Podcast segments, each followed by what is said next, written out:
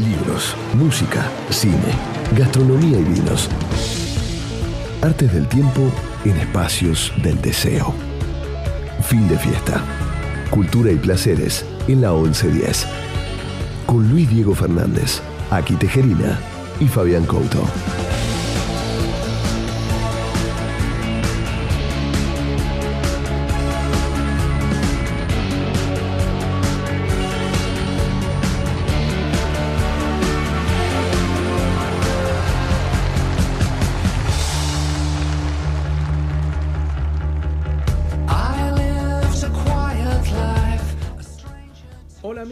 Ahí estamos comenzando fin de fiesta número 169.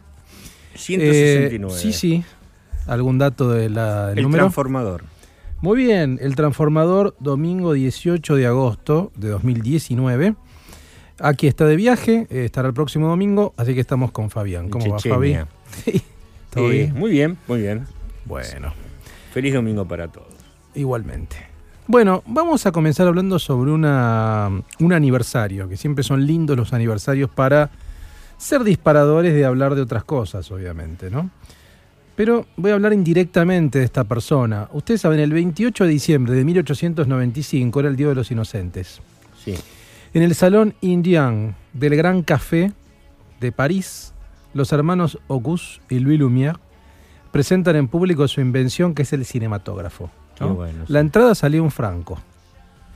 La gente pagaba un franco y veía esas primeras filmaciones, la primera fuera del tren llegando a la ciudad. y Un todo tren que venía hacia la gente, ¿no? Algo Exacto, así. y la gente, claro, era, Sí. era la llegada del tren a la estación y vos sabés que la gente se asustaba, obviamente. Sí, Muchos se movían, o sea, es increíble eso. Bueno, no es que vamos a hablar del cinematógrafo, sino de quizá uno de los más grandes artistas De quien más hizo, quizás uno de los que más hizo por el cinematógrafo. Yo creo que sí, y estamos hablando de Alfred Hitchcock, Alfred Joseph Hitchcock. Nació cuatro años después, el 13 de agosto de 1899, en un primer piso del 517 de High Road, al noroeste de Londres. Eh, sus padres se llamaban William y Emma Jane Whelan, de ascendencia irlandesa. Era, él era inglés, sus padres de ascendencia irlandesa y, un dato importante, católicos. ¿Por qué digo Claro. esto? Porque obviamente que hay mayoría de protestantes en, en- en Inglaterra, Sí, sí. no en Irlanda, obviamente, en, en- en- en Inglaterra, pero en el cine de Hitchcock se nota mucho el tema del catolicismo, ¿no? Por la culpa, por ejemplo, la culpa, el miedo, todo eso va a aparecer fuertemente. Bueno, por ejemplo, se dice que era un niño tímido, callado, el padre decía que era una oveja sin mancha, y ese sentimiento, como les decía, muy católico, muy culpógeno, se transmite bastante en sus películas. Hay una excelente entrada para conocer quién era Hitchcock, que es el libro de conversaciones con eh, François Truffaut, gran director francés, eh, crítico de Cahiers du Cinéma. Bueno, le hace una entrevista en Los Ángeles y en 1955 se publica esa transcripción con el nombre El cine según Hitchcock, que lo editó en español, en castellano, Alianza. Bueno, de ahí uno puede leer algunas de las ideas que tenía Hitchcock, que de, de quien se cumple 120 años de su, de su nacimiento, ¿no? obviamente en 1899. Por ejemplo, dice, hasta mis 23 años no salí con una chica ni tomé una copa. Hasta los 23 años. O sea, era bastante reprimido, bastante reservado, etc. Su primer contacto con el cine lo tuvo, obviamente, en Londres a los 20 años, siendo diseñador de rótulos para la Famous Players es una socia de la Paramount. Hizo sus primeras películas en blanco y negro, obviamente, y mudas en Inglaterra, hasta, me parece a mí, la década del 40 aproximadamente, fines de los 30, principios del 40, donde se va a Estados Unidos con una oferta que le hizo Selznick, David O. Selznick, un productor, para hacer Rebeca, una película importante de estudio, etc. En esta entrevista con Truffaut revela algunos secretos y voy a mencionar algunos breves. Por ejemplo, dice, la única verdad del cine es una platea llena. O sea, Hitchcock siempre tenía eso. claro que su Está cine tenía que ser un cine donde fuera la gente, ¿no?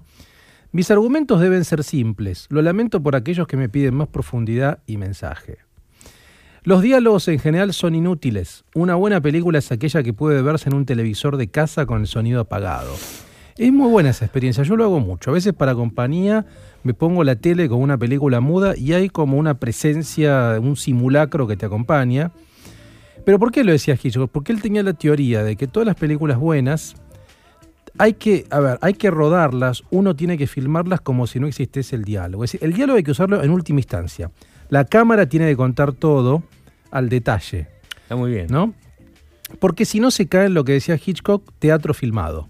Él decía, muchas películas caen en el teatro filmado. Es decir, y sí, porque es como una obra de teatro donde vos ves todo explicado básicamente por la palabra. Es loco igual es porque sin embargo igual se desdecía, porque tiene diálogos largos a veces Hitchcock Sí. entre sus protagonistas, ¿no? O sea, Tiene diálogos largos. profundos. tiene diálogos largos, pero es cierto que él usaba la, la cámara, como decían los franceses, la, la cámara estiló, que era la cámara como un bolígrafo, como si fuera Sí, una, sí, una escritura. sí. Entonces siempre resolvía, por ejemplo, enfocando algo. O sea, vos sabías, por ejemplo, que había una bomba en tal lugar, porque él te la mostraba y no lo sabían los personajes, por ejemplo, digamos, ¿no? Dice, a veces el sonido es tan importante como la imagen, a veces.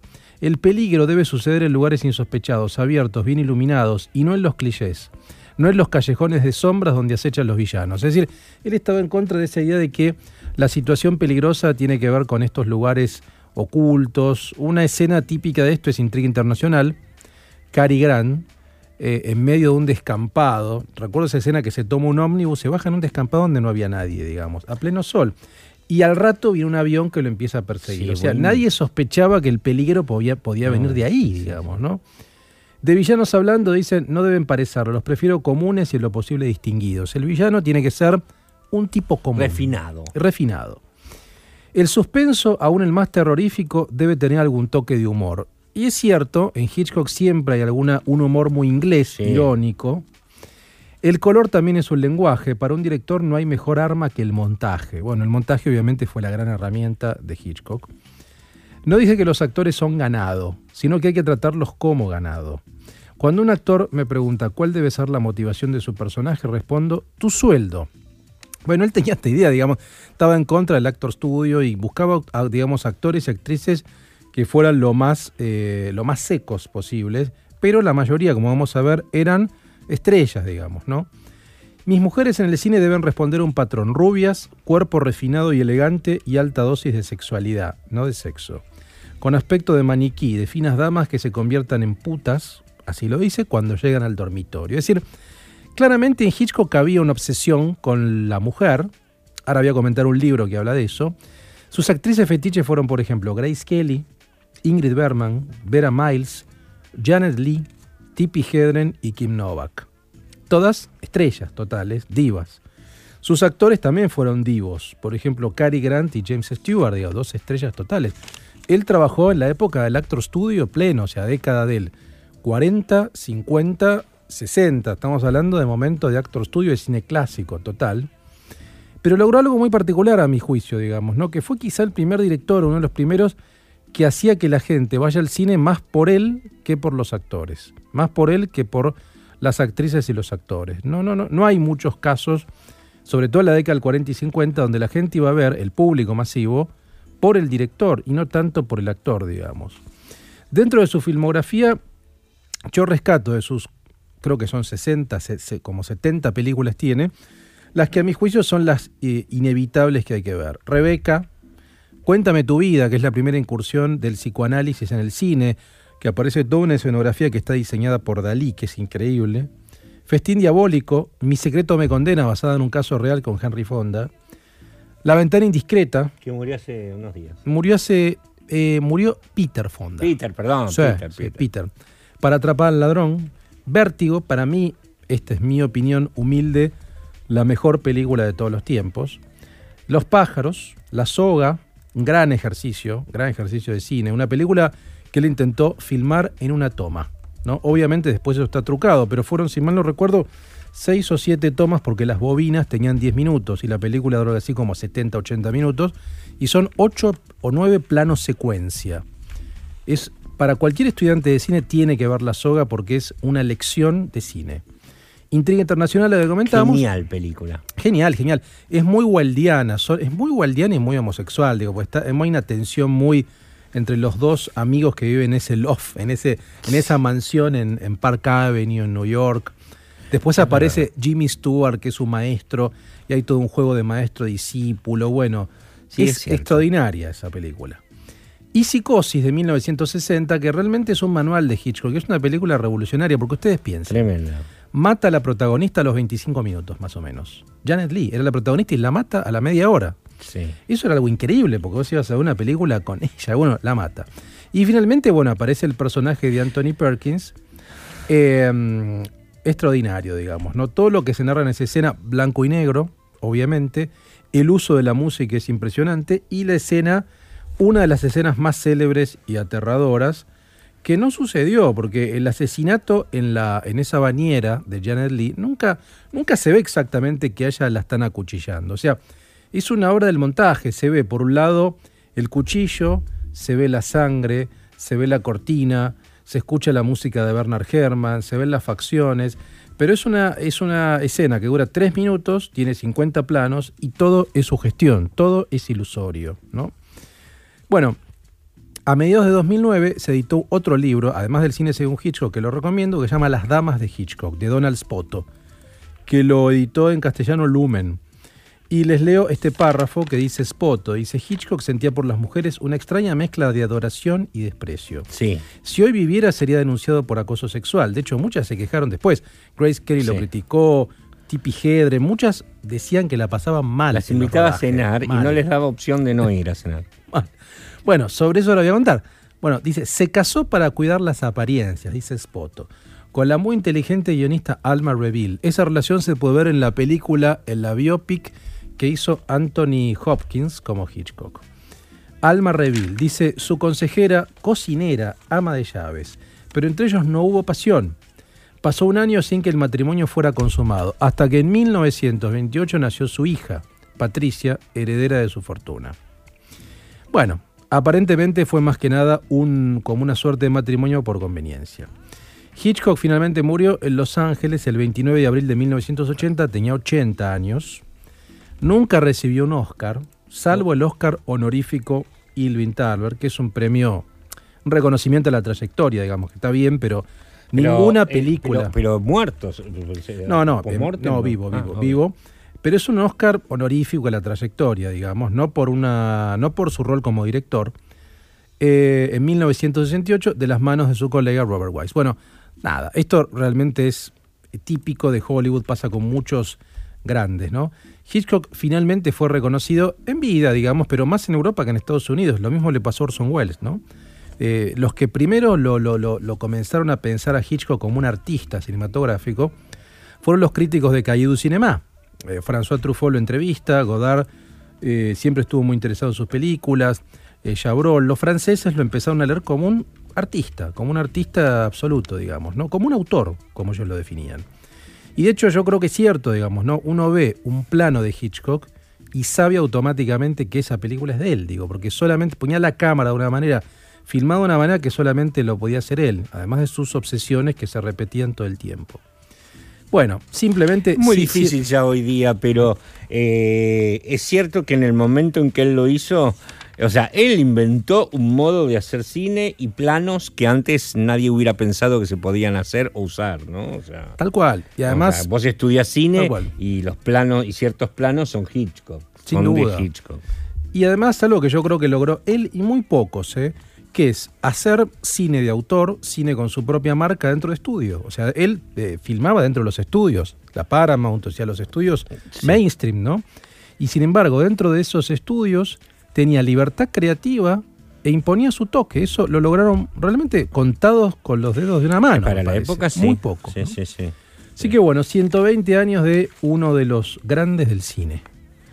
Bueno, mira, vamos a empezar entonces, eh, vamos a ir ahora a la música y vamos a empezar justamente como venimos y vamos a seguir hablando un poco de cine, vamos a hablar de los Hollywood Vampires, un grupo de rock estadounidense formado por, por ejemplo, Alice Cooper, que es alguien que amó mucho el cine siempre, tuvo mucho de cine de terror, su- Sí. su- sus shows, eh, fue favorito de Dalí, por ejemplo, en el mismo momento en que Dalí hizo la escenografía, por ejemplo, Sí. para, para, Para Hitchcock. Sí.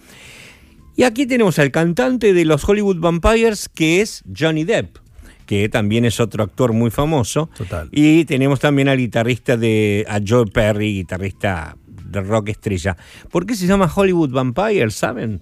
Porque es un tributo a todos los eh, rockeros, y no tan rockeros, actores también, que murieron en Hollywood en las noches de Hollywood de sobredosis. Mira vos. Eh, Sí, sí, porque hace referencia a los 80 en que había como un grupo en el cual estaba, por ejemplo, Alice Cooper. Sí. Llegó a estar John Lennon, Sí. que salían de noche y bueno, y, andaban por ahí. Sí. Eh, vamos a escuchar justamente a los Hollywood Vampires para empezar con este programa de hoy de mm, fin de fiesta. Esto es Héroes de David Bowie.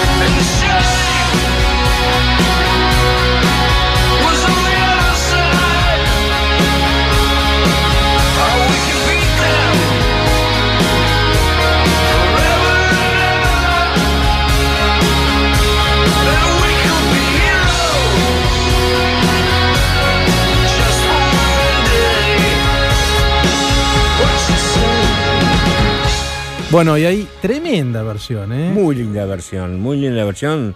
Joe Perry es un gran guitarrista. Él está muy ajustado, bien es la segunda guitarra. Sí. Y bueno, y Alice Cooper aquí hace un apoyo más que nada. Eh, está muy repartido el- el- el- el- los temas en el disco de los Hollywood Vampires entre Alice Cooper y Johnny Depp. Claro, claro. Yo quería volver, no, no sobre Hitchcock específicamente, que, que hablamos ya al comienzo, sino esta figura para que charlemos un poco, Fabi, de la idea de el director que mueve a la gente que vaya al cine. Para mí, mi teoría, por ahí estoy equivocado, no sé, quizá hu- hubo algún otro antes, pero el primer director que hizo que la gente, pero masivamente, ¿no? De culto, no de cine de autor, nada, Sí. masivamente vaya al, al cine para mí fue Hitchcock, porque la gente iba a ver la de Hitchcock, no la de Jimmy Stewart, la de Grayscale, iba a ver la de él. Claro. Estaban las estrellas, Claro, por ejemplo, claro, pero claro. él era el que motorizaba. Me parece que por ahí después pasó con Spielberg, más tarde, mucho más tarde pasó, ibas a ver Y hoy sabes con quién pasa y podría ser el heredero para mi gusto de Hitchcock con Tarantino. Tal cual, te iba a decir eso. Tal cual. Tal- o sea, Pasa- vamos a ver la de Tarantino. Es el heredero. Entonces, si la de Tarantino labura Brad Pitt o labura, no importa, vas a ver la de Tarantino. Exacto. no Estás esperando, viste, vos no decís, uy, fal- faltan, que faltan 3, 4 días, creo. Me parece que Realmente, este el 22, jueves. 22 me El, parece jue- el que es. jueves, sí, el jueves. sí. Eh, no es que decís, sí, viste, el 22 se estrena la nueva de Brad Pitt. No, se estrena la de Tarantino. La Tarantino. Bueno. Sí. Y, y es muy similar, porque son directores parecidos. Los dos laburaron en estudio, en Hollywood, y lograron laburando desde estudio marca- darle un toque personal, digamos, a las películas. Total, ¿no? total, Tiene total, su toque total. personal. Porque uno puede decir, o sea, eh, sí, bueno, pero en ese momento pensar que todavía mucho estaba por hacerse en cine, ok, estaba mucho por hacerse, pero gran parte Hitchcock la hizo. Claro, O sea, claro. eso claro. es lo interesante. Sí, o sea, sí. yo me acuerdo cuando leí la biografía de él y que cuenta un poco, vos lo dejaste entrever, Sí. eh, lo de la bomba. Él dice, fue el primero que se le ocurrió que la bomba la iba a ver el espectador antes que el protagonista. Tal cual. Y hay una película en la cual la bomba está debajo de la mesa en donde están ellos donde están los dos protagonistas hablando y la bomba vos ves a medida que... eh, porque aparte eh, hizo, por ejemplo, esa, una aplicación en que vos veías como una pantallita debajo o al costado donde estaba sucediendo algo. Que era, por ejemplo, correr el, reloj de la bomba Claro. mientras ellos hablan. Exacto. Entonces vos decís, uy, esto vuelan en cualquier momento. Y ellos no lo saben. Eso no lo hacía nadie todavía. No. O sea, pasaba que explotaban, volaban todos por los seres y listo, por ejemplo. Pero no, va a pasar esto. Bueno, vos sabés, a, a esto que vos estás describiendo, hay un filósofo que lo mencionamos muchas veces acá, que se llama Gilles Deleuze, que Sí. él escribió dos libros sobre cine que son fantásticos, que son trabajos teóricos, y uno de sus directores favoritos es Hitchcock. Le dedica mucho a Hitchcock, porque él dice Hitchcock es el director que creó lo que él llama imagen mental en el cine. ¿Qué es la imagen mental? La imagen mental es la imagen, dice él, que introduce al espectador en la historia, Claro, que introduce a la mente del espectador en la historia. Exacto. Por lo ¿Y qué es eso? ¿Qué, ¿Qué es lo que quiere decir? Quiere decir que el espectador siempre tiene más información que los, que los actores, o sea, que los personajes de la película. Entonces, vos ya sabés de entrada, como decías, que hay una bomba. O vos sabés, no sé, que tal personaje tiene tal característica. O, vos- o no, ¿Entendés? o sin ir más lejos, vos sabés de antemano, y de- apenas empieza la película, que el asesino es tal. Claro, pero después claro. pasa todo lo otro. Y lo que decía Hitchcock, lo que vos estás esperando es ver cómo reaccionan los personajes. O sea, Exacto. cuando la bomba estalla, ¿cómo va a reaccionar?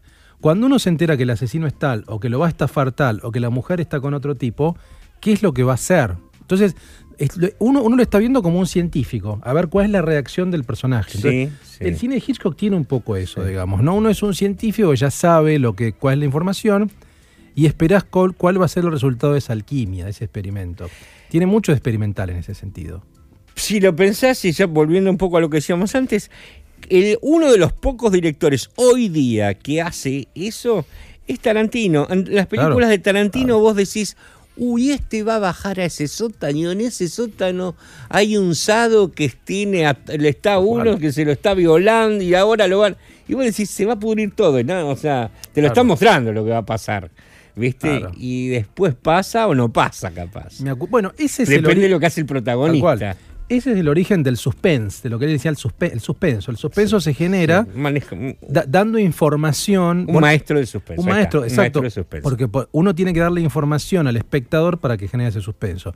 Volviendo a Tarantino, la escena inaugural de Bastardo sin Gloria, ¿te acordás cuál es? Que había judíos guardados en el sótano de una casa y uno ya sabía que había judíos ahí.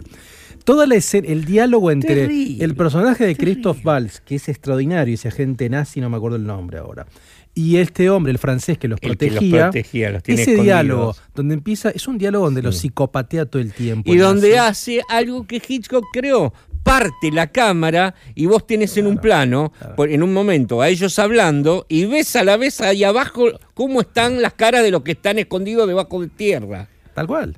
Y cómo va manejando Tarantino, el tipo se fuma una pipa, se toma un vaso de leche que le da, el, viste, Un- una, leche recién ordeñada, fresca, y hace comentarios así como, qué rica leche, querés fumar mi pipa, todo muy este, amable, Súper amable hasta y que lo sádico. extorsiona y bueno, disparan contra todos lados, digamos, ¿no? Pero esa escena es extraordinaria. Extraordinaria. Cómo está narrada. Extraordinaria. Es una genialidad Y bueno, y por ejemplo, en el caso, en el caso de Hitchcock, los pájaros. Total. Los pájaros, hasta, hasta que Hitchcock lo hizo, nunca hubieras pensado que te van a atacar los pájaros. Total. Y te van a matar.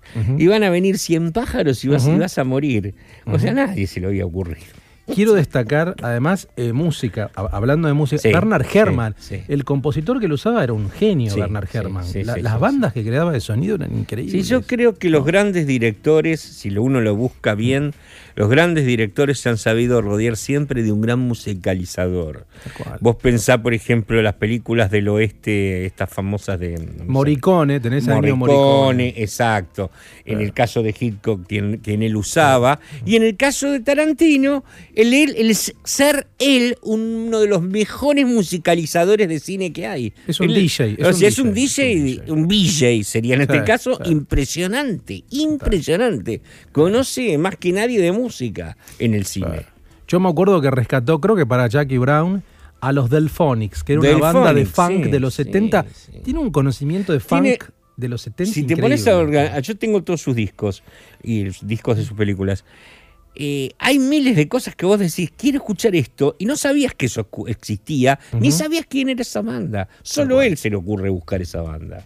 Yo creo que el soundtrack de Pulp Fiction lo tiene todo el mundo. Sí, o, lo- claro. o- o lo tuvo. No había casa donde yo no entrara y ¿Quién no estaba ese soundtrack. Obvio. ¿Te acuerdas lo que era? Una Obvio. locura. Obvio, y vamos a ver ahora qué pasa con esta nueva, ¿eh? Sí, Porque sí, la época es ideal para, para musicalizar para Tarantino, ¿eh? Total. Una cosa que aparentemente no es espolear, Mm. pero aparentemente pasaría en la nueva de Tarantino, es que vos vas a ver a Manson, donde Manson no hace mucho nada, sino simplemente, por ejemplo, pasar en un carrito de helado y saludar Claro.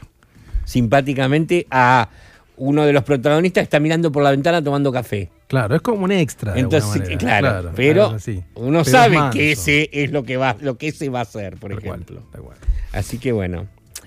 Vamos Eh, a la música. ¿no? Bueno, Sí. justamente este, eh, este grupo que vamos a escuchar ahora eh, sabían lo que hacían, él sabían lo que iba a hacer mucho. Sí. De hecho, yo creo que lo sabe, todavía se pelean, en- se pelea con los punks, pero lo sabe muy bien. Su imagen es pública, el grupo se llama Public Image. Y algo que siempre John Lydon o Johnny Rotten, como lo quieran llamar, supo hacer. El tema se llama Double Trouble, o sea, doblemente eh, problemático. Problemático.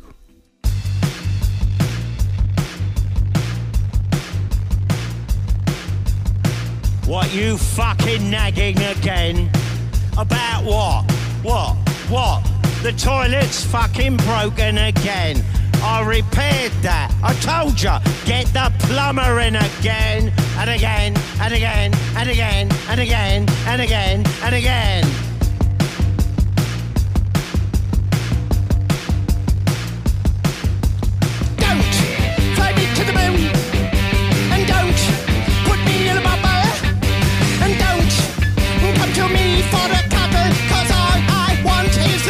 trouble, trouble,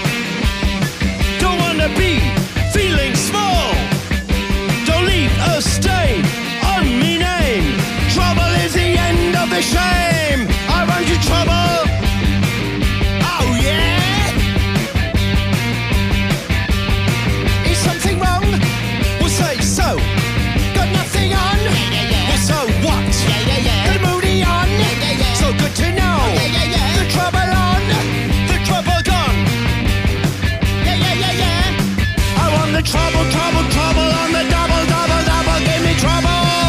Oh yeah. Oh yeah. I want the trouble. I understand. It's complicated. You think I know? Well, I'm overrated. A simple thing. A simple nothing. I'm aggravated, but not castrated. Domestos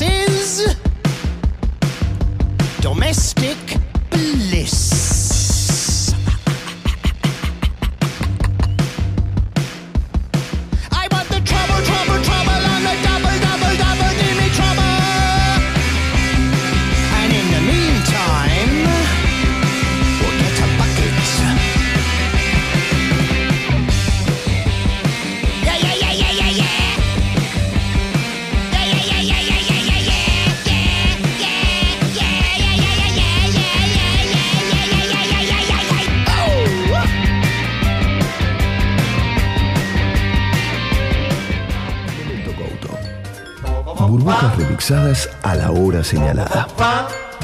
Fabián Couto en fin de fiesta. Non ti fidare d'un bacio a mezzanotte se c'è la luce. Adelante.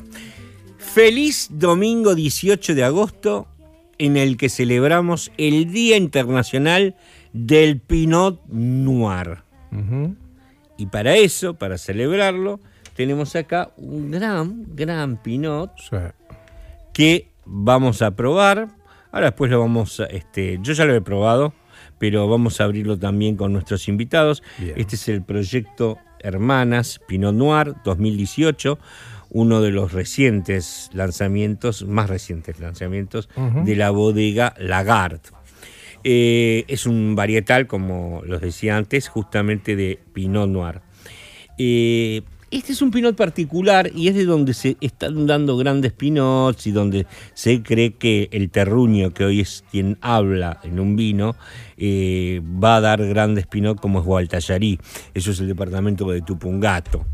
Eh, Valle de Uco, obviamente, y más o menos están unos 1300 metros sobre el nivel del mar, lo cual son lin- linda altura para que mm, justamente se den buenos, buenos pinot. En el caso de este lagar, eh, lo que buscaron, eh, la, la, quien maneja la enología de la de Lagarde es Sofía Pescarmona, que es la CEO de la bodega. Y justamente lo que buscaban era respetar las tradiciones de, del Pinot, pero buscar un nuevo estilo. Y creo que lo han, realmente lo han logrado. Eh, a ver, vamos a explicar algo para los que no saben mucho de Pinot o no conocen mucho el Pinot. El Pinot es originario de la Borgoña, de. Francia. Eh, pero en la última década, en los últimos 10 años, sí se ha vuelto algo que eh, es un cepaje que si bien es muy difícil de tratar, es una uva muy, muy caprichosa, muy sensible. Siempre lo escuché a Brasco decir que es la, es la uva más difícil. Sí, no sé si lo dicen los enólogos. Yo eh, eh, conocí un enólogo que una vez me dijo, y me quedó grabado eso, me dijo, si querés tener una existencia tranquila como enólogo, a veces conviene no meterse con el pinot. Tal cual. Eh, pero bueno, ha crecido mucho en la Argentina. la verdad, cada vez hay más hectáreas cultivadas. Ujú. Y el, bueno, el 80% de las hectáreas cultivadas de Pinot están en Mendoza, ¿no? Pero si bien es una, es una, es una variedad que creció mucho y creció mucho, te vas a dar cuenta también un poco por qué. Porque la mayoría de los espumantes, casi todos, no todos, Sí. pero casi todos, tienen Pinot en su constitución. Claro. Chardonnay Pinot Noir. Es, un, Sí. es, la, es la constitución fundamental de un buen espumante. Bien. Sí.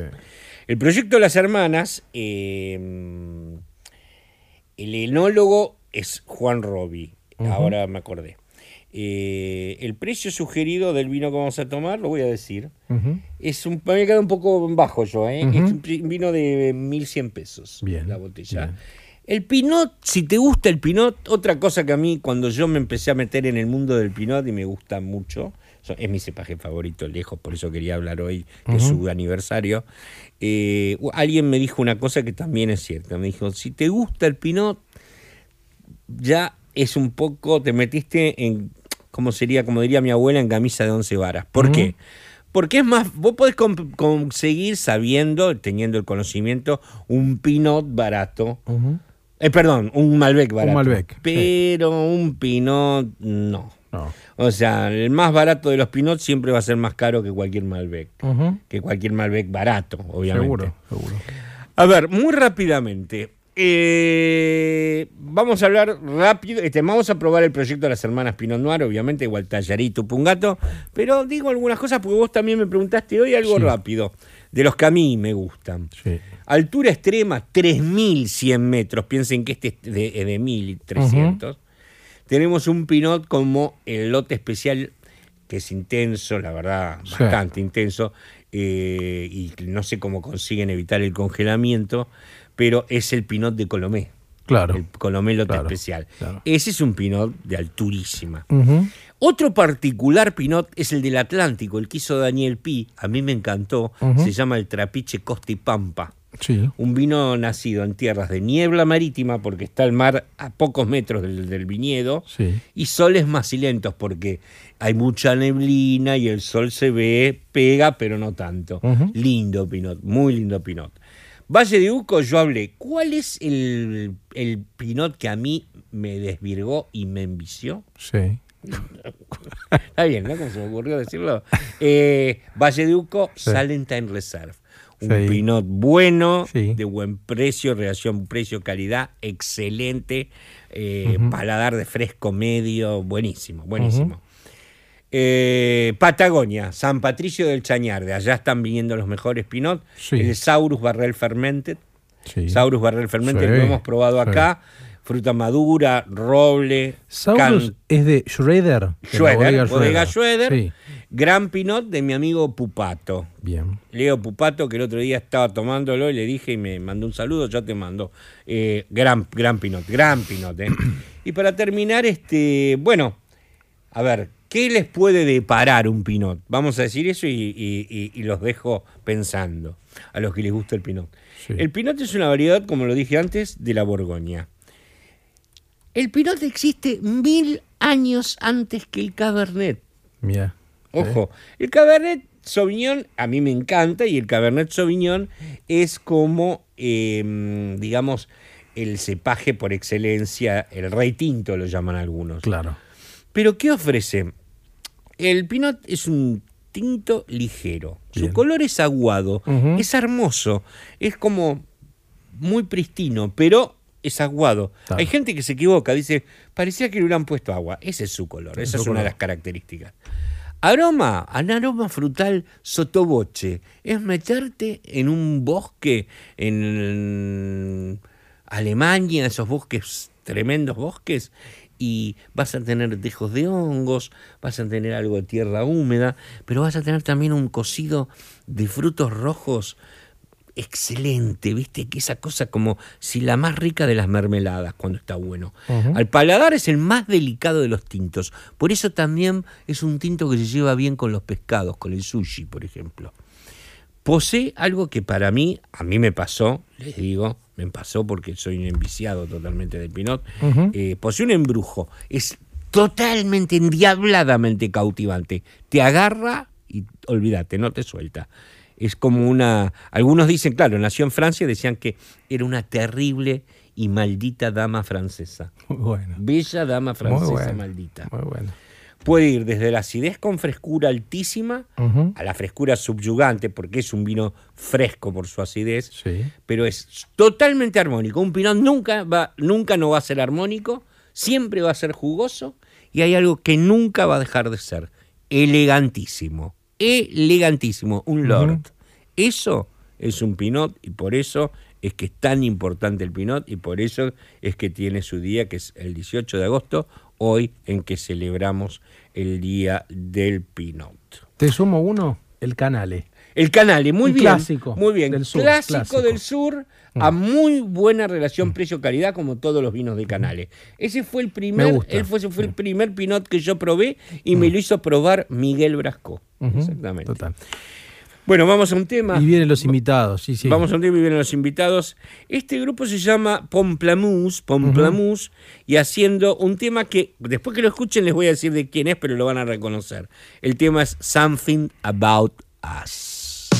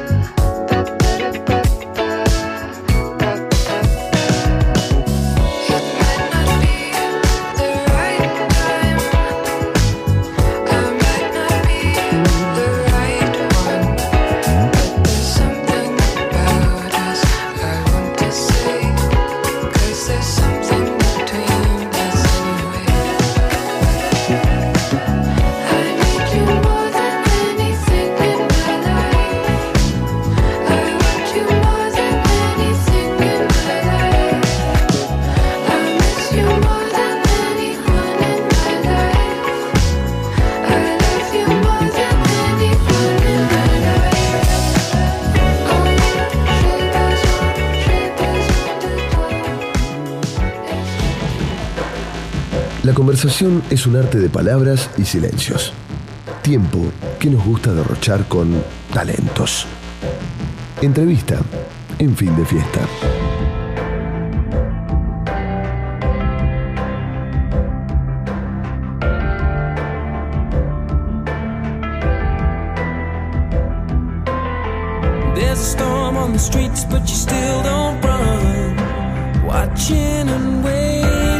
Bueno amigos, 22.52 ya están nuestros invitados. Estábamos hablando del estrés de las uvas y del Sí, suicidio de las uvas. Un tema filosófico El también, pero bueno, el puede quedar para después. Un buen el, suicidio de las uvas, sí. Sí, si vos podás mal, Mm. eh, lo que hace la planta, Sí. es, eh, por ejemplo, es dejar caer su propia Sí. sangre sobre sí, misma y se seca. Es muy trágica la imagen, me parece. Bueno, el señor Samuel Cabanchik y Pablo Dreisig, Pablo Dreisig, Samuel Cabanchik, dos filósofos, Samuel doctor en filosofía de la UBA, docente desde hace más de 30 años, Samuel, ¿sí?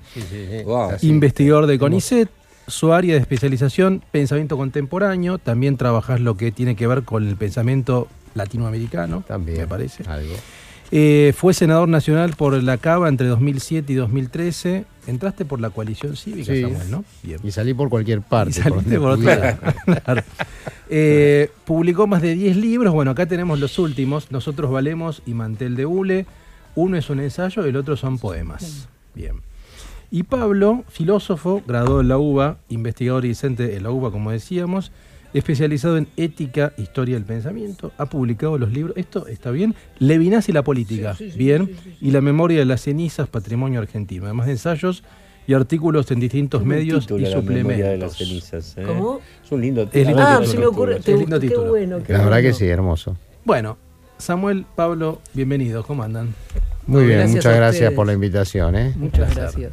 Bueno, un poco la idea, yo a veces armo estas mesas con amigos, con filósofos amigos, para charlar sobre filosofía, pero un poco fuera de la agenda. Bueno, si entra la agenda a veces puede entrar, pero no necesariamente hay que hablar con la coyuntura, digamos. Así que un poco la pregunta disparador es que nunca, yo no lo sé y, y realmente es algo que me interesa. ¿Cómo llegaron a la filosofía? Porque la gente llega a la filosofía, ¿por qué estudiaron filosofía? De modos muy particulares a veces, son muy azarosos. Entonces, el que quiera arrancar, ¿por qué estudiaron filosofía? ¿Cómo llegaron a la filosofía? Bueno, acá Pablo me hace un gesto amable de que comience, no sé si es amabilidad o, o al revés. Es pero- cobardía. Mira, tengo una, tengo una frase al respecto que dice, la uno llega a la filosofía después de no haber llegado a otra parte. Así que para responder a esa pregunta, eh, tendría que decir que es una que la filosofía tiene algo de, de invención después de algo que de alguna manera fracasó. Ahora cada uno dentro de, de ese camino puede o debe eh, darle una significación a ese fracaso anterior, digamos. Tal cual, Así que, tal cual. eh, claro, entonces algo, algo- la pérdida del caso cada quien testimoniará y así llegó a la filosofía, ¿no? Pero eso en cuanto a idea general. Sí. En algo más este, específico diría que en la adolescencia se reavivó quizá alguna búsqueda.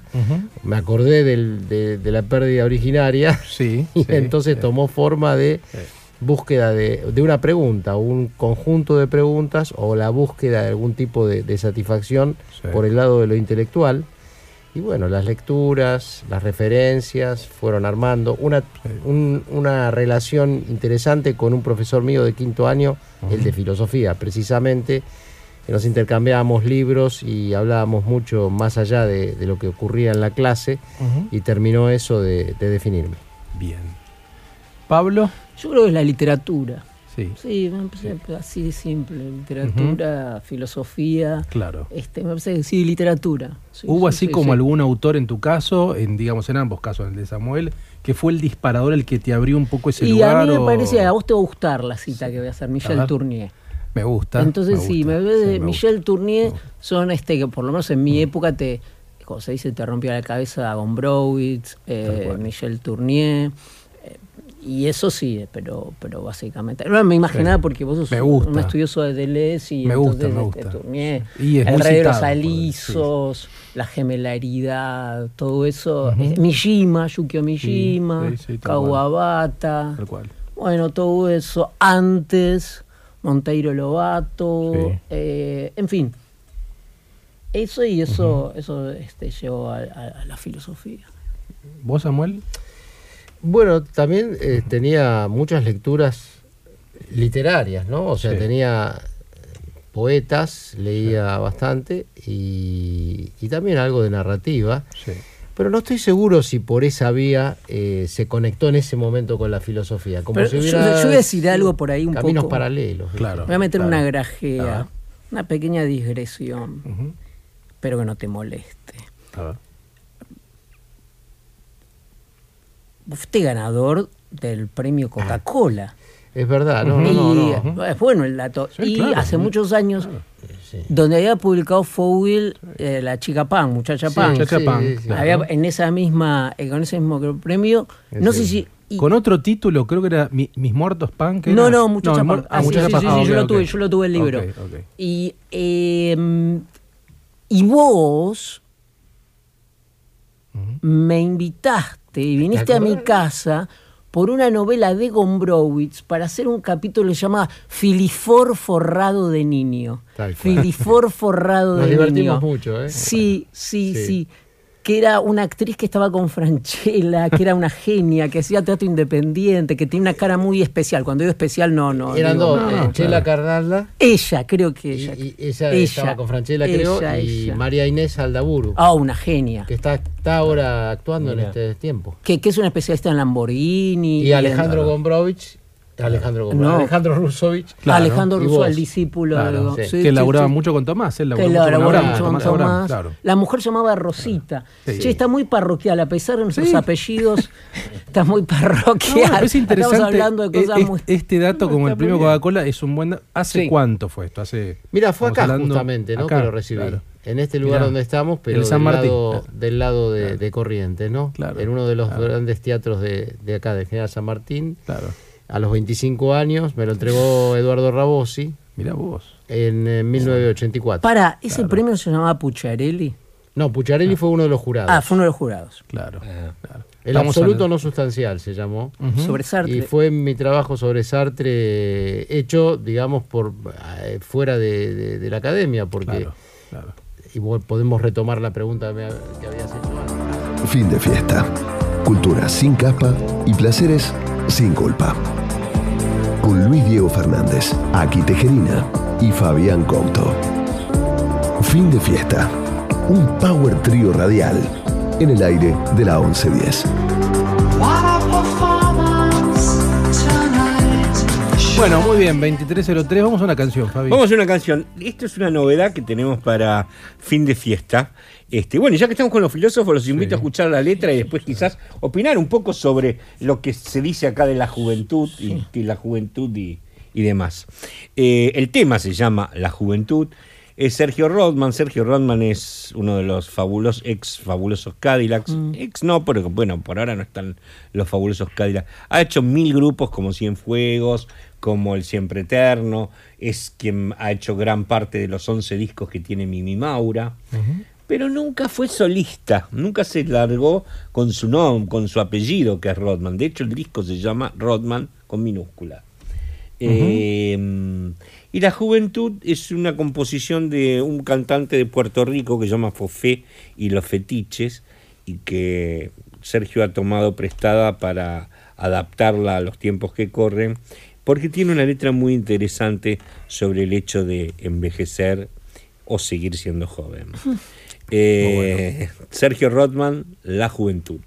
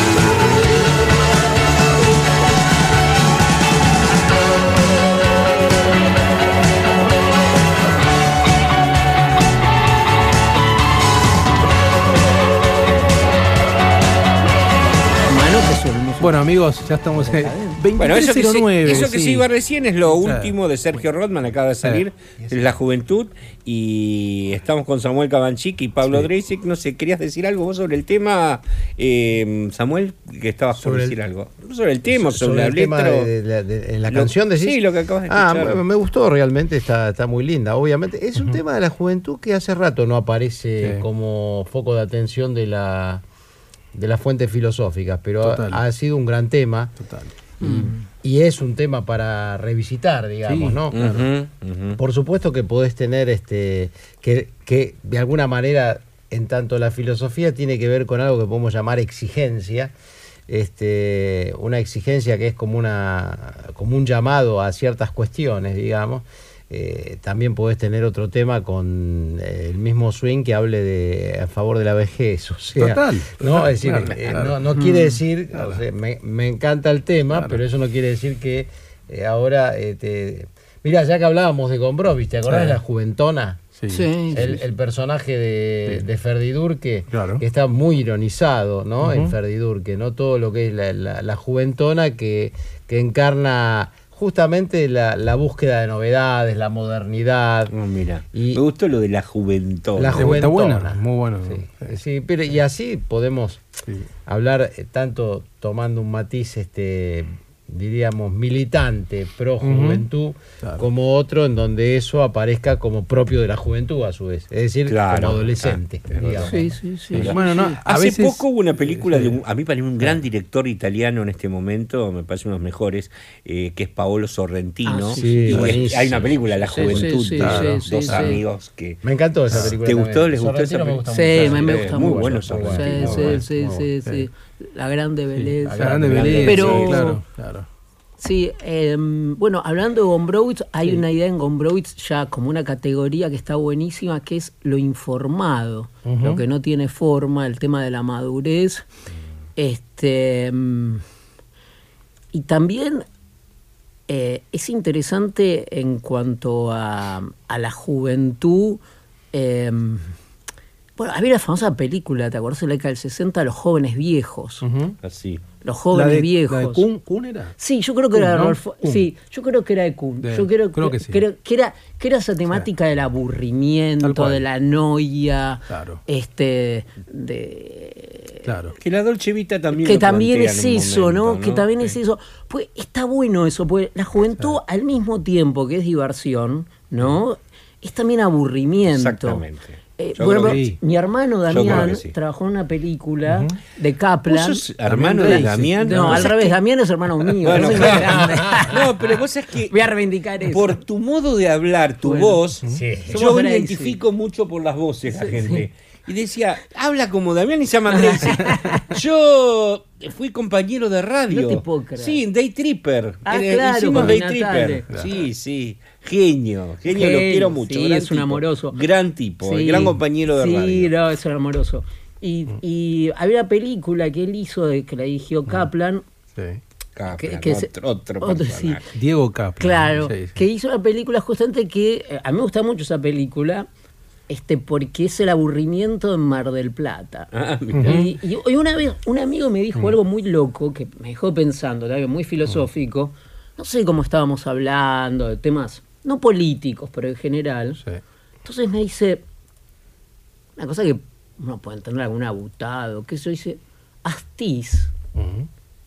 Hay que entender, a ver, no, no, no es que hay que entenderlo, digamos, pero una de las cosas es que era de Mar del Plata. Sí, era de Mar Plata. Dice, el aburri la maldad tiene que ver con el aburrimiento. Ah, me pareció genial. ser, ¿eh? Y la- Está bueno. la- Puede ser, sí. Es buena hipótesis. Eh, Imagínate esa juventud. sí. esos Naranja Mecánica de Stanley Kubrick. Claro, Claro, la- ahí el está, aburrimiento, quizás, sí. viste, Pero, la- eh, la- el tedio. eh, O sea, la- si vos sí. ya tenés el gen de la maldad, el aburrimiento Sí. podría hacértelo brotar. Pero escúchame, ¿te acordás esa frase? Es un mal entretenido. Claro, gaucho mal Que entretenido. un mal entretenido. No hay una relación entre el abu- Hay una, hay una mención moral, ¿no? Del aburrimiento. Sí, además yo pensaba un poco, un poco hablando de cine, las películas de Antonioni, de Godard, esos jóvenes aburridos, ¿viste? Aburridos, Las películas, sí, cuando uno sí, ve a sí. Antonioni o El Eclipse. Godard, son Sí, jóvenes sí, aburridos. aburridos. Están tirados en un sofá Sí. horas y y hablan acá de hay una película de la piscina. Ah, también Totalmente, genial, genial. también de esa cosa ella. Eh, Gran eh, directora. Martel, Sí. eh, Martel, ¿no? Martel, Eh, Lucrecia Martel. Lucrecia Martel. Tal cual. Excelente, Tal cual. Muy buena, muy buena. excelente. No, pero yo me refería a la piscina, la de la década del 60, Ah, que están sí. Pero las que la hizo por- Belmo, eh, no Belmondo, eh, Delon. esto, y, eh, una- No, la claro, hubo otra piscina La más con ah, Romy. Schneider, Claro. que era que era la famosa de la piscina también. Sí, sí, Sí, sí, sí, sí, sí, sí, sí, sí. Porque en, en la de piscinas. Lucrecia Martel, que se llama. Si no se llama la piscina, se Sí, llama sí, así, sí, sí, sí, este, Todo el tiempo juega también el aburrimiento. El ¿eh? aburrimiento. Como. Sí. Ahora, eso, eso, a ver, Está es un buen las tema. clases altas, Es es un buen tema. Está bueno el tema del aburrimiento, porque mucha gente que no estudia filosofía, como nosotros que estudiamos, ven la filosofía aburrida. Quizá hay una suerte de preconcepto de enfrentarse a un texto filosófico, puede ser aburrido, conectándolo. Está bueno por ahí con el tema. ¿Cómo se enfrentan por ahí con algunos alumnos o con gente por ahí interesada que no estudió filosofía, pero que por ahí escucha algo y le resulta interesante? Con el acercamiento al texto filosófico desde el aburrimiento, ¿ustedes creen que hay un preconcepto o no? Ah, Lo que pasa es que en, en la facultad de filosofía, que ya está, tenés alumnos de la carrera de filosofía, y bueno, nuestras materias, o algunas de ellas, qué sé yo, este, son, digamos, la gente ya cursó, o sea, ya, ya tuvo oportunidad Está entrenada. de tomarse el gusto del aburrimiento o de haber encontrado que no, digamos, ¿no? que no se aburría. O sea, ya está enganchada en la filosofía. De hecho, mi, mi experiencia con los estudiantes es más bien que eh, hay que ayudar, no digo, viste la generalización como es, ¿no? Siempre es complicada, pero muchas veces he encontrado una cierta actitud del estudiante de filosofía que eh, está demasiado imbuido ya del lenguaje, la tradición, las metáforas, los preconceptos filosóficos. Es decir, que hay que sacarlo de la filosofía para que esté en la filosofía, cual. curiosamente. O sea que en realidad, eh, o que entre de nuevo, si se quiere. Hay una si frase de Deleuze que es salir de la filosofía por la filosofía. Claro, tiene algo que claro, ver con eso. Tiene algo que ver, me tener- parece. claro, Entonces, tiene que ver con eso. me parece, a mí, ya- a mí nunca me resultó aburrida la filosofía y creo que el que entra en ella inmediatamente este, se da cuenta que no hay posibilidades de aburrirse. No, yo creo que no, porque aparte es conversación. Ujú. Es un motivo para conversar. así que desde ese momento ya no hay este. A mí me Sí. pasa que me- mm, yo creo que nunca podría aburrirme de- con la filosofía, me encanta la filosofía, pero entiendo que quizás hay gente que Sí. puede pasar. Quizás es ¿eh? un preconcepto, es un prejuicio Sí. de enfrentar un texto filosófico puede generar mucho respeto. Digamos, ¿no? Si vos decís, bueno, leer a Kant o leer a Hegel, quizás sin un profesor, sin una asistencia, Sí, sí. solo, no es fácil, digamos. claro, es un puede lenguaje que expulsa por ahí, Sí. sin algún tipo de consejo o ayuda. ¿no? A, a eso yo me refería. Sí, sí, sí. Para sí, ustedes, sí. alguien sin ninguna asistencia pedagógica, sin un profesor, ¿puede leer a Kant, por ejemplo, o a Hegel? Mi, O a Heidegger. mi- sugerencia yo- siempre es que, Sí. que hagan el intento. Sí, ah, para Sí, mí. que hagan el intento. sí. Y para mí algo no es aburrido cuando vos este, mm, te das cuenta que ahí hay un problema.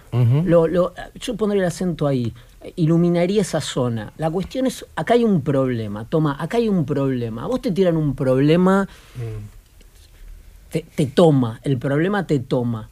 Así que para mí, en ese punto no, no, no hay aburrimiento. Y es como la ópera, si vos vas a la ópera. Bueno, a mí me decís fractales, estudiar fractales, matemáticas, me muero, digamos. Pero Claro, si a vos- hay una relación entre entender Claro. algo y disfrutar. Sí. Ustedes que están en el tema también de- del disfrute de, Sí. eh, de Aristipo y todo el, disfrute. Sirenaico. Ah, claro. Sí, Ah, ah, hay, una, hay una cuestión con entender algo este, de vinos, de lo que sea. Cuando vos entendés algo, hay una relación entre entender algo y el placer. Es un disfrute No, mayor. No, el deseo, Eh, ahí por lo menos el placer. incentiva. Sí. Sí, En- sí, cu- sí, vos daste el ejemplo de vino. Cuando más sabes de vino, si te gusta sin el vino, duda. más lo vas a disfrutar. Más placer sin te duda, da. sin duda, sin duda. Sin duda, el goce, el placer se educa, Se se, educa, se- sí, sí, sí, absolutamente. Fumar un habano, tomar un Claro. vino. Bueno, eso vamos a hablar también, porque sé que vos sabés de perfumes, te gusta, gusta, mucho el tema del perfume, Ah, Sí, Interesante. y sé que Samuel fuma habanos, Sí. y son dos placeres que me interesa explorarlo también desde sus lugares, así como más hedonista, digamos, ¿no? sí. ¿Y vos, Pablo, eh, ha- haces perfumes? Eh, ¿Te has no, metido en, el- no, no, no. en la industria de, Eh, de- Mira, eh, soy una gran nariz. Ujú. Ah, muy bien. Una vez en una terraza, Sí. En una fiesta, reunión de una editorial Mar Dulce, Mar Dulce. Había una invitada, estábamos eh, eh, yo en los primeros, y esos que, que había unos choripanes, un poco de, de carne que molestaba, pero mi, mi relación con ella se, no digo se selló porque parece muy fuerte, pero se estableció a partir de que le dije, vos estás usando eh, Egoist de Chanel, de la década del 90. Que lo liste en medio Sí, del- lo vi a distancia. eso, eh, igual es un powerhouse de la En década medio del del 90. choripán allá. en- Sí, sí, sí. Vos Entre vos la choripanes. novela, ¿no? No Y, fue eh, su- no, no.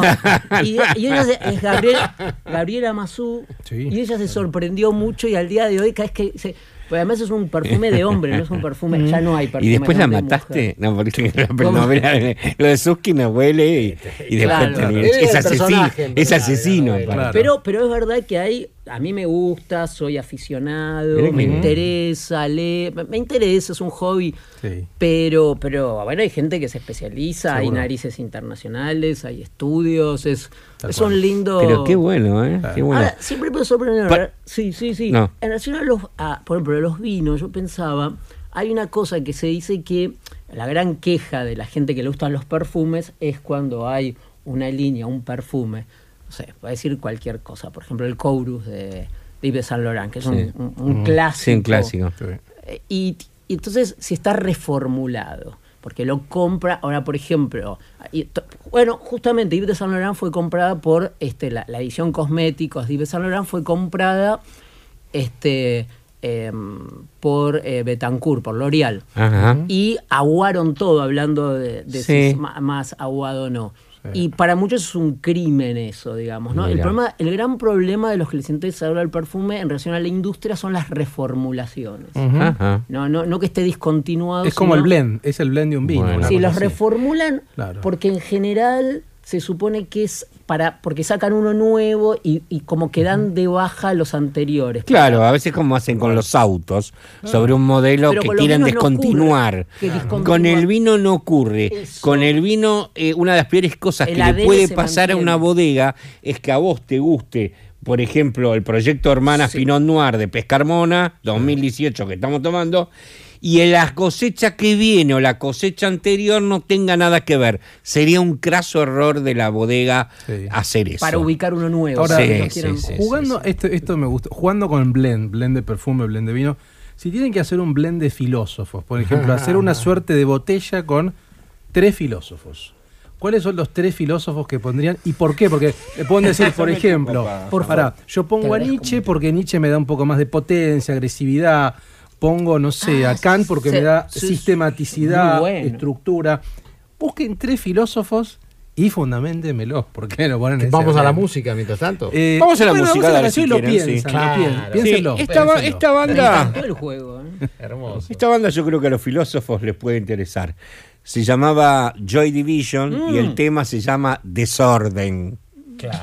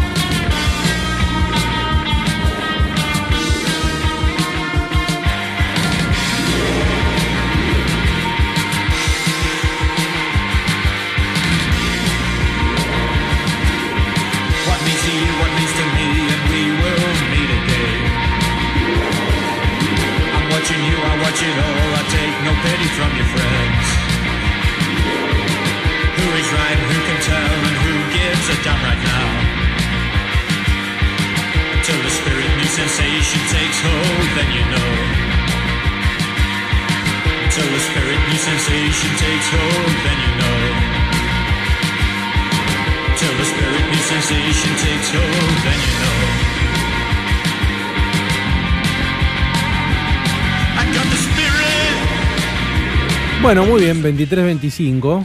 Television Eh, Disorder. nos quedaban los blend filosóficos. Los que- Eh, ¿Quién quiere? A ver, el blend Drake, no, por tiene favor, varias o el blend Cabanchi. ¿Seguimos igual? Eh, A ver, ¿quién es empieza? que- A ver, Arranca el, el blend Cabanchi. Explica cuál es el Blen Cabanchic de nuevo para que- No, bueno, estábamos jugando un poco que seleccionen tres filósofos para armar un blend, pero Bien. que lo fundamenten, digo, tal porque tiene agresividad, estructura, porque tiene acidez, digo, no sé, alguna característica. Y si quieren la cosecha, pero bueno, eso ya es demasiado. Si quieren ponerle número, nombre, perdón, si quieren poner año, buenísimo. Vos sabés que Sí. lo primero que quiero decir antes de, de Sí. tirar tres nombres es que vos, por ejemplo, que eh, te dedicas mucho Sí. eh, y, y- y escribís y producís eh, también este, un diálogo en el universo de Lesiano, ¿no? Sí. ¿No? Hasta te fuiste a vivir a la casa de Vélez, ¿no? me- creo que me llevó el deseo del Lesiano. No sé claro, cómo entonces llevó, hay filósofos que son en sí mismos blends, ¿no? Mm, o sí. sea, Deleuze es un Mm. filósofo blend, por ejemplo, Claro. ¿no? Sí. Entonces ya si elegís a ese, elegiste un blend.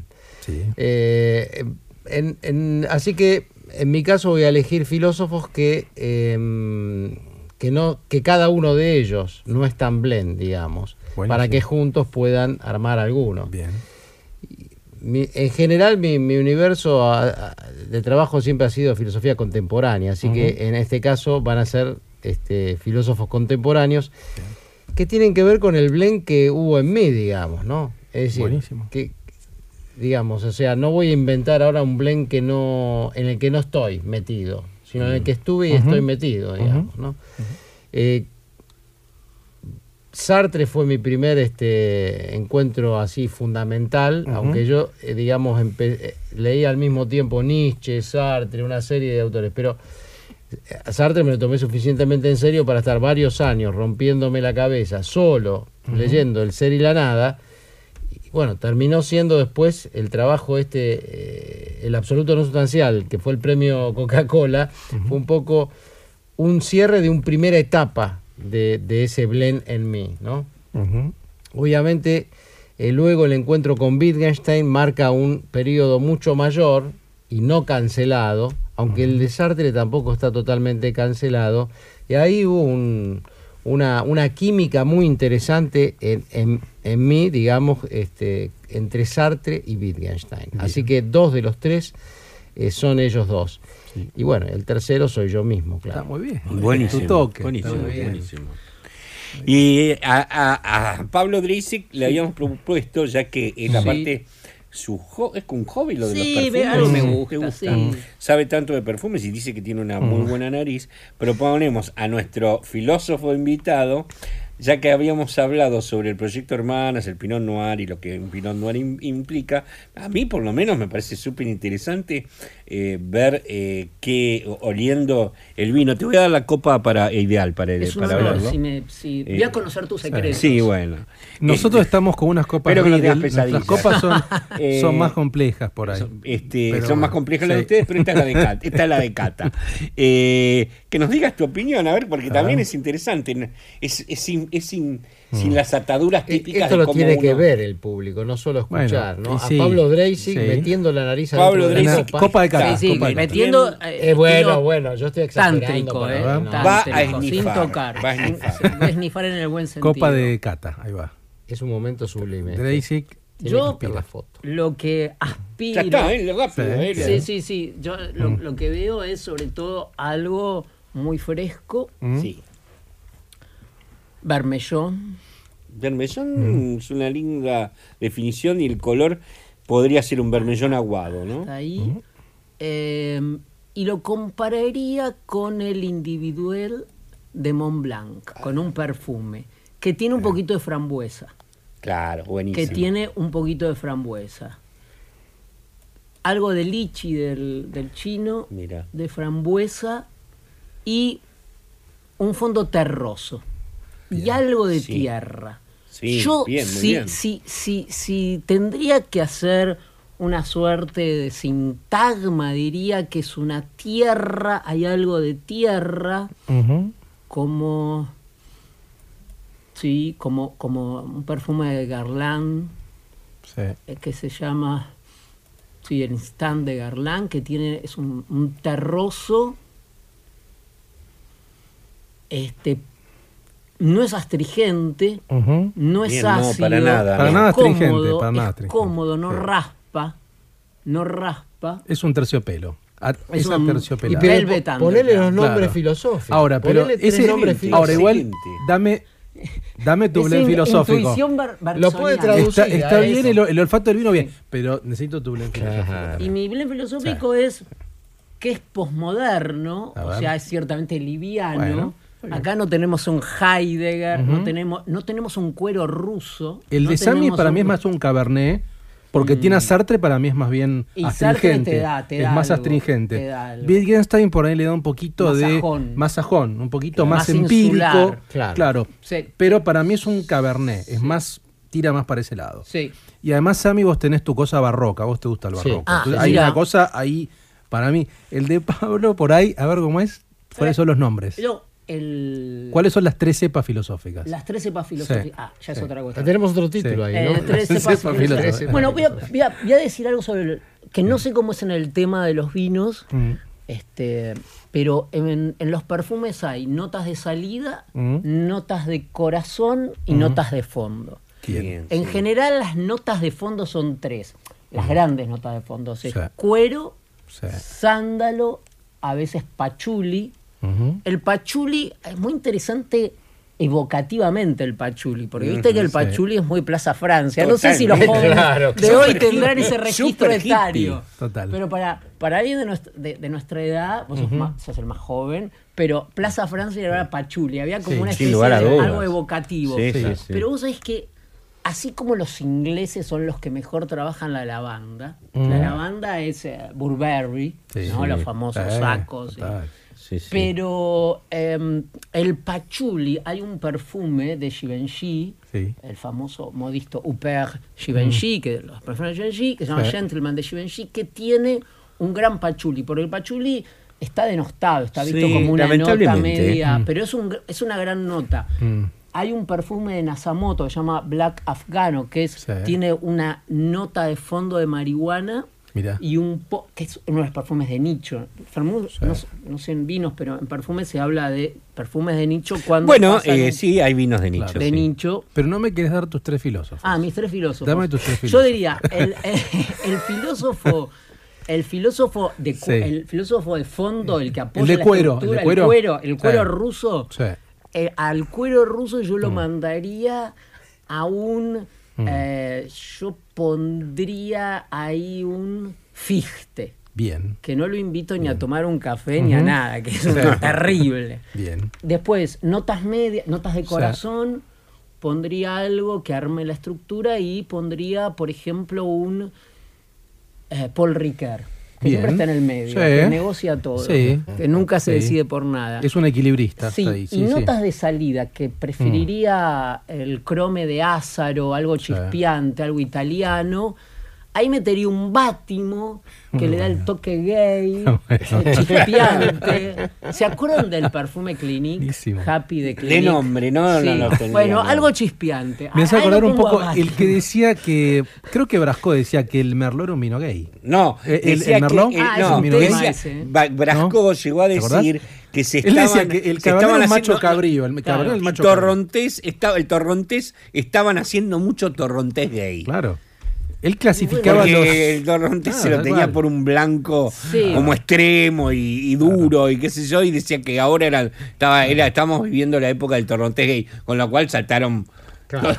El torrontés, yo no sé qué opinarás vos, pero es acá se lo minusvalora y en Europa el torrontés es una maravilla. es un- porque no tienen, porque No tienen. el torrontés Sí, sí, es sí, sí, sí, sí. hasta te diría, Sí, nosotros sí, decimos el, Malbec es el cepaje por excelencia argentino, Ah, ¿no? muy bien. El torrontés es el Sí, cepaje sí, por sí, porque sí, no sí, hay sí, en otro lado salvo No, que acá. no, no, hay- Bueno, tiene- entonces tenemos el blend de Samuel, que es. Sartre, Wittgenstein y su obra, y él. Y el tuyo, que es eh, Fichte, Ficte para darle para la darle nota de fondo la nota que, de fondo, Riquer que está en el medio, el y. Bátimo. Perfecto. Me gustaron los dos blends. Está muy bien, está muy bien. Muy bien. Vamos a una canción. Dale, vamos a una canción.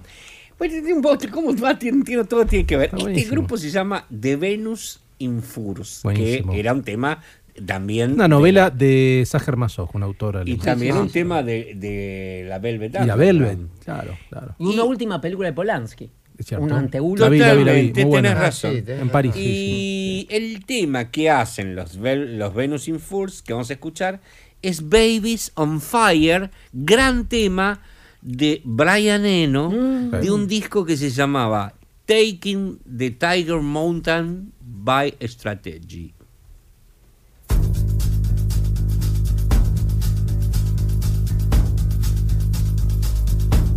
Baby's on fire. Better throw her in the water. Look at her laughing like a heifer to the slaughter. Baby's on fire,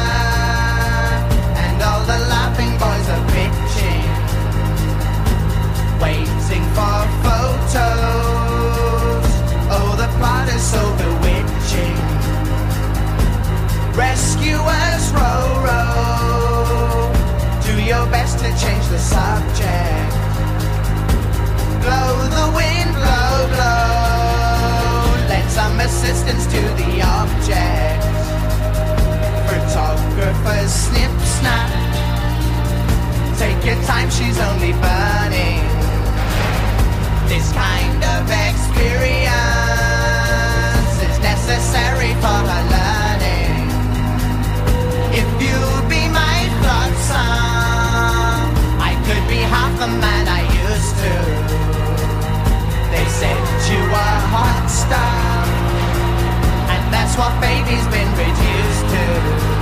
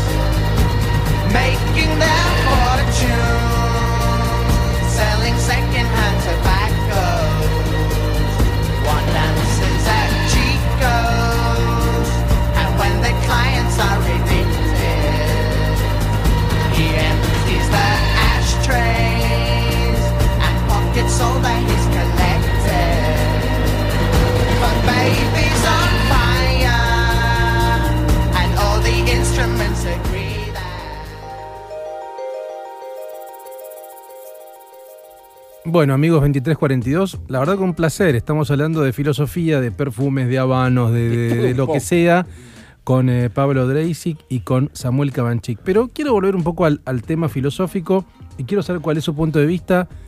¿Cómo se llevan con la filosofía y el tema de la divulgación? Porque hay, me parece a mí, los últimos años, una explosión. O sea, no sé, pienso en series como Merlí, que llegó a la filosofía a gente que no tiene ni idea. Darío Stanraiver, Darío, que claro. eh, él estuvo vía telefónica, estuvimos hablando con él también acá. Sí. No sé, la verdad que yo siento que también hubo una, una eclosión. Vía las redes sociales también y todo eso. ¿Cómo se llevan? ¿Les gusta, no les gusta? ¿Cómo lo procesan? ¿Cómo lo tramitan? Eh, los dos dan clase en la universidad, bueno, una cosa es la universidad, otra cosa es los medios o manejarse en otro lugar, eventos. Sigamos con los vinos y con los perfumes. Es lo Dale. mismo, me parece a mí. A mí me parece que hay una cosa de elite de decir, por ejemplo, que. Por ejemplo, recién ah, estábamos, eh, digo, en el corte hablamos muchísimo. Sí, hablamos sí, de. sí, Y hablábamos del pasto recién cortado. Sí. Brett. Que es una nota de vino. De Sí, vino del Sauvignon Blanc. Sí, Sí. y a- para mí uno de los mejores perfumes con mejor estructura es uno que está súper masificado, que es el Carolina 212, que es Ah. el código de New York, ¿no? Carolina Herrera. el Carolina Herrera 212 y, em, y justamente por mucha gente que le interesa lo, lo, lo, lo despre- me pri por el tema de lo desprecian por el tema de que está masificado y realmente tiene eh, el el que lo hizo el maestro Alberto Morillas que es uno de los cinco mejores este, creadores de perfumes y narices del mundo logró perfectamente la nota de la impresión de el césped recién cortado. digamos. Es, una, es una molécula, es una molécula, como todo. Sí. Es este, el ISO es súper, esa es la molécula que logra es ese Claro. ISO separado es súper, vos agarras esa molécula y es el césped recién cortado. Bueno, pero eso se hizo súper masivo porque es genial. Y por supuesto está el círculo áulico que dice porque se hizo masivo, no queremos Sí. un perfume de Tom Ford o Sí, de sí, nicho. Entonces yo creo que este, para divulgar, una cosa es difundir y otra es divulgar. Quizás la palabra divulgar viene este, de vulgo, Tal de cual. algo, ¿no? Y otra cosa es difundir, ¿no? A mí me parece que, que divulgar es, este, bueno, yo tenía un amigo que te- bueno, hay, hay veces que se hace licuafección, que vos rebajás algo, que, que lo, sí, licuafección es una cosa química que le pones algo para rebajarlo, agua, dilu- lo diluís, exacto. Eso no, a mí, a mí me parece que no hay que diluir para abaratar costos, eh, para hacer una metáfora, pero sí que hay que ser muy exquisito, muy sofisticado para dar un Sartre, encontrar un ejemplo perfecto, que a uno se le ocurra un efecto para que vos te des cuenta, eso me parece que forma parte del talento. Ahora, otra cosa es que yo, este, para, para hacer más sopas, les, les ponga agua. Tal cual. Samuel. Sí, estoy, totalmente de acuerdo con, con esa, con esa conclusión. Eh, no sé si me funciona completamente la analogía eh, con el Carolina Herrera 212, eh, con aquella molécula, ¿no? Porque justamente, ¿no? Me parece que sí, eh, eh, digamos, me, me funciona esta idea de que nosotros que estamos en la práctica filosófica eh, más este, co- comprometida con lo que desde fuera se ve como algo más elitista, yo no lo veo así, realmente, para nada, pero bueno, se puede ser que desde fuera se vea así. Eh, creo que ahí es donde máximamente, eh, digamos, eh, se juega la posibilidad de encontrar la molécula Fichte, la molécula Sartre o la que, que te quieras.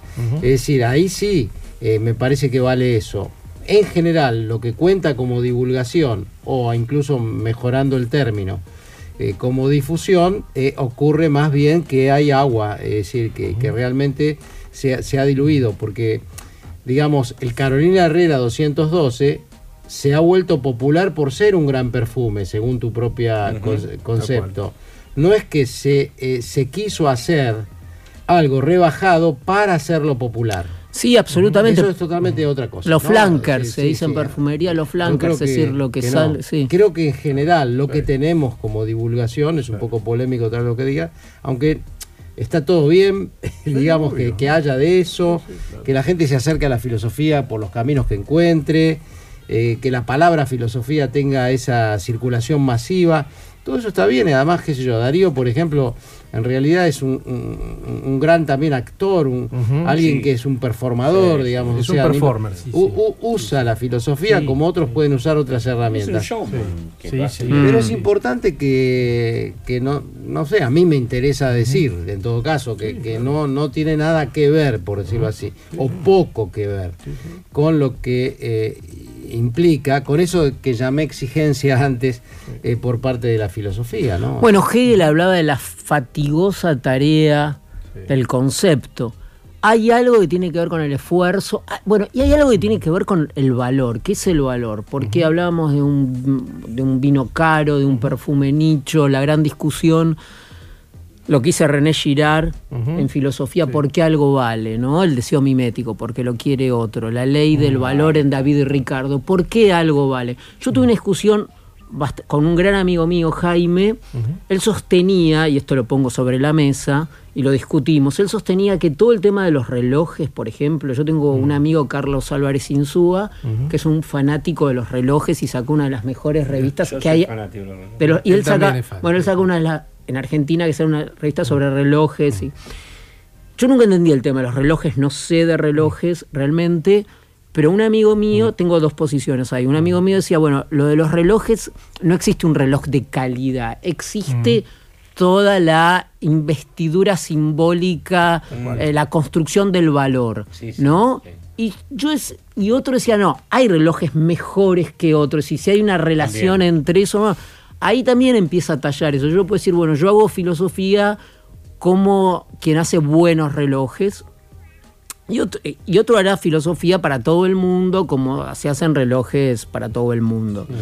Bueno, ¿qué es el valor? ¿Por qué algo vale? Es la- una gran pregunta filosófica que va de David Ricardo a René Girard. Mucho antes Bueno, también, sí, ¿no? mucho antes también, por Sí, supuesto. Es una buena pregunta. ¿No? Claro. ¿Por qué Sí, algo claro vale? Sí, obviamente. Matter, ¿por qué pesa? Pero ¿Por yo, qué- yo creo que podemos todavía Valor de uso, valor de ¿Por cambio. De hay cambio. vin- ¿Por Y qué sí. hay vinos que cuestan 15 mil Tal cual. pesos la botella? Tal cual. Y si eso realmente...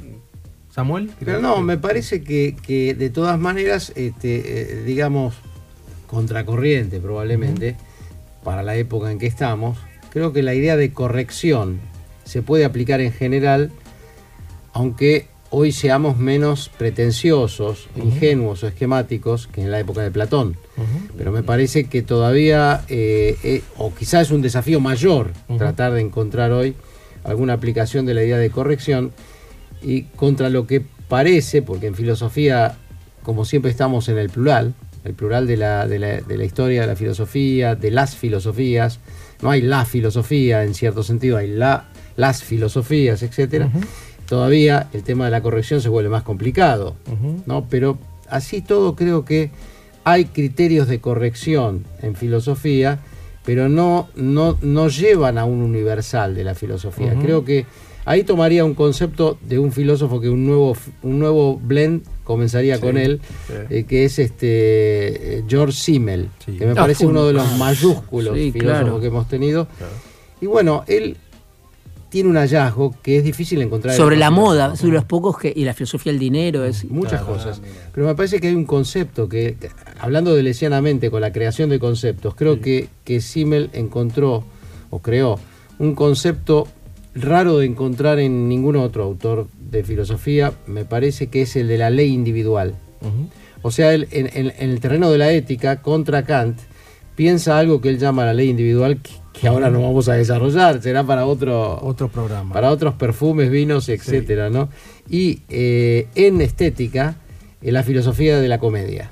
Entonces él encuentra eh, una tipificación y bueno, entonces diríamos que cada quien en su camino filosófico puede construir una corrección filosófica, digamos, ¿no? Entonces no es que eh, tiene razón tal fulano de filosofía, digo, qué sé yo, Platón contra los sofistas, bueno, los sofistas puede ser, pero Platón Sí. contra Aristóteles, ponele, cual. o Descartes contra Hume, o Hume contra Descartes, no importa, o no sé, o de diametral, o esto de analíticos incontinentales que fue un tetrabric. Pero Samuel, te digo algo, no hay Estamos algo... con poco tiempo Sí, igual. El, el tema de los insumos. Sí. No hay algo cuando es un paper, igual que cuando yo, por ejemplo, digo si me compro o no un perfume o elijo, que te das cuenta, y ahí estoy apoyando lo que decís, ¿eh? si los insumos son buenos, si acá hay buena merca, si hay buena mercadería, si el tipo está trabajando bien, con buenos elementos, hay algo que vos sabés que está usando un buen vetiver. Y vos sabés, vos te das cuenta, Es de un vetiver de Garland, es buena sí, es bueno, y ves, fue a la fuente, se está Hay trabajando con buenas diría, cosas. hay Hay, un criterio de corrección sería. Hay un criterio de Ese, es, ese Los para eso- materiales, los materiales. Un tipo que vas a un lugar está con trabajando con, buenas cosas. y- También es cierto que a veces vienen acá chefs, vi- vienen muchos cocineros. El cocinero siempre te dice lo más importante es el producto. Absolutamente. Ahora, vos al producto lo podés tratar muy mal y Mm. deformarlo. Le tirás una sal horrible podés y tenés una excelente carne y la deformás. disminuir. Ahí estoy de acuerdo con Samuel en que vos Sí. podés tener un buen producto conceptualmente hablando y si lo trabajas muy mal, tiene mal sabor. Yo el otro día fui a comer un, un Es, mero. es un tema eterno y estamos con poco tiempo. Vamos tema. una canción y Bueno, nos esto es lo último de los pena. Chemical Brothers. Muchas gracias. eh. Uf, Chemical Brothers, el tema se llama. Me salté un tema, eh, aviso por las dudas. Eh, esto es el último de los Chemical Brothers y el tema se llama Eve of Destruction. The eve of destruction. The eve of destruction. Destruction.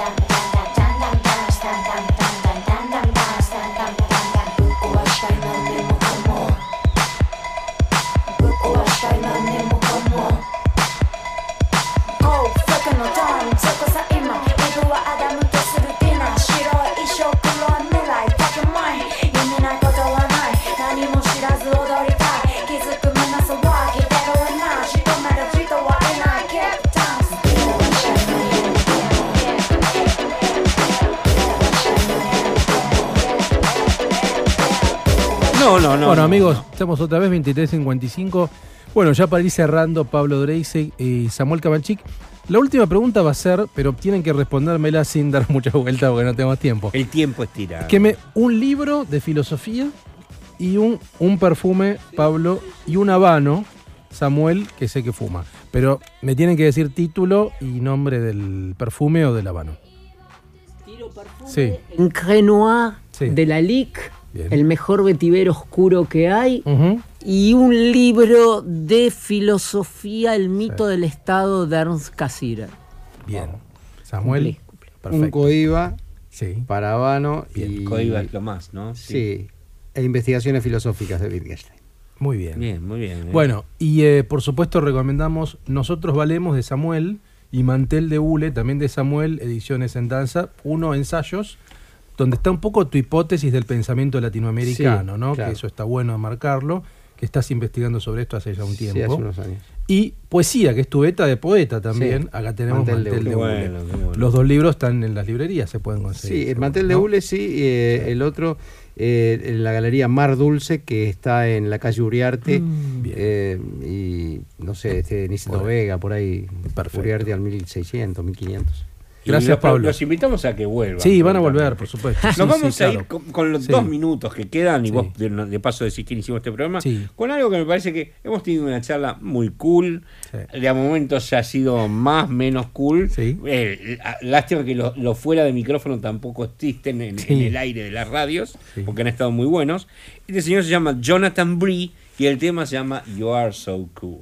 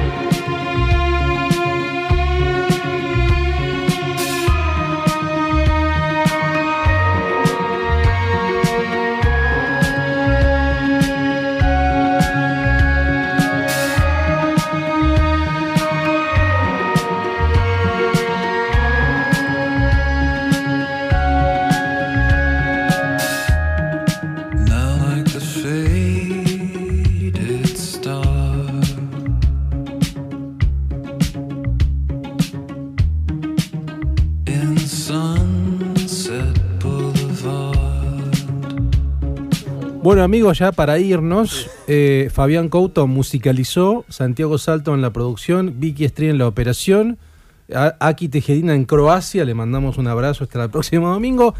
Luis Diego Fernández, eh, gracias eh, Samuel, gracias Pablo, y nos escuchamos el próximo domingo. Chao, pásela bien. Chao, hasta luego.